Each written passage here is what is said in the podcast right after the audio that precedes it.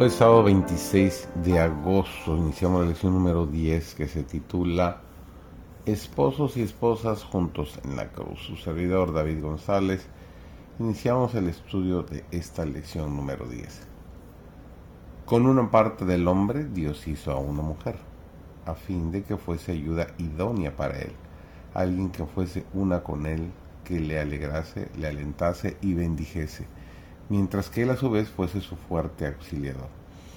Todos los que contraen relaciones matrimoniales con un propósito santo, el esposo para obtener los efectos puros del corazón de una mujer y ella para suavizar, mejorar y completar el carácter de su esposo, cumplen el propósito de Dios para con ellos. Cristo no vino para destruir esa institución, sino para devolverle su santidad y elevación originales. Vino para restaurar la imagen moral de Dios en el hombre y comenzó su obra sancionando la relación matrimonial. El que creó a Eva para que fuese compañera de Adán realizó su primer milagro en una boda, en la sala donde los amigos y parientes se regocijaban. Cristo principió su ministerio público con su presencia sancionó el matrimonio, reconociéndolo como institución que él mismo había fundado. Había dispuesto que hombres y mujeres que se unieran en el santo lazo del matrimonio para formar familias cuyos miembros, coronados de honor, fueran reconocidos como miembros de la familia celestial.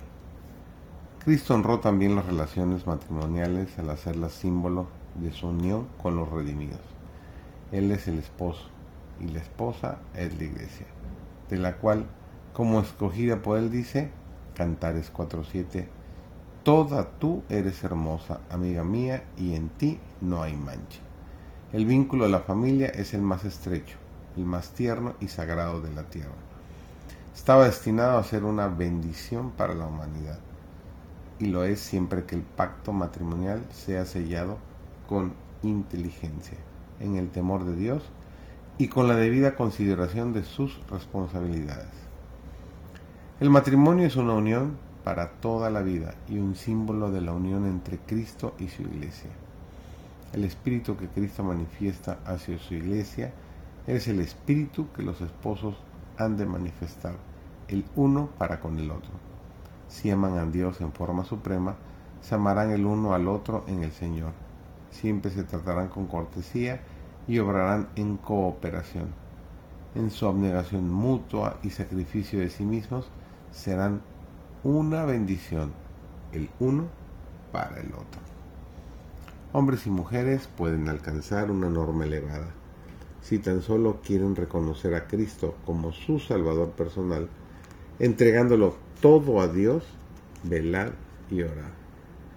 El saber que lucháis para obtener la vida eterna os fortalecerá y consolará a ambos. Habéis de ser luces en el mundo por vuestros pensamientos, palabras y actos. Haced de Cristo vuestro modelo.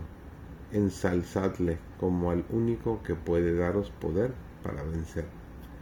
Destruid por completo la raíz del egoísmo magnificad a Dios, porque sois sus hijos. Maravillosos consejos que recibimos esta mañana. Ojalá lo puedas aplicar en tu vida personal con tu pareja.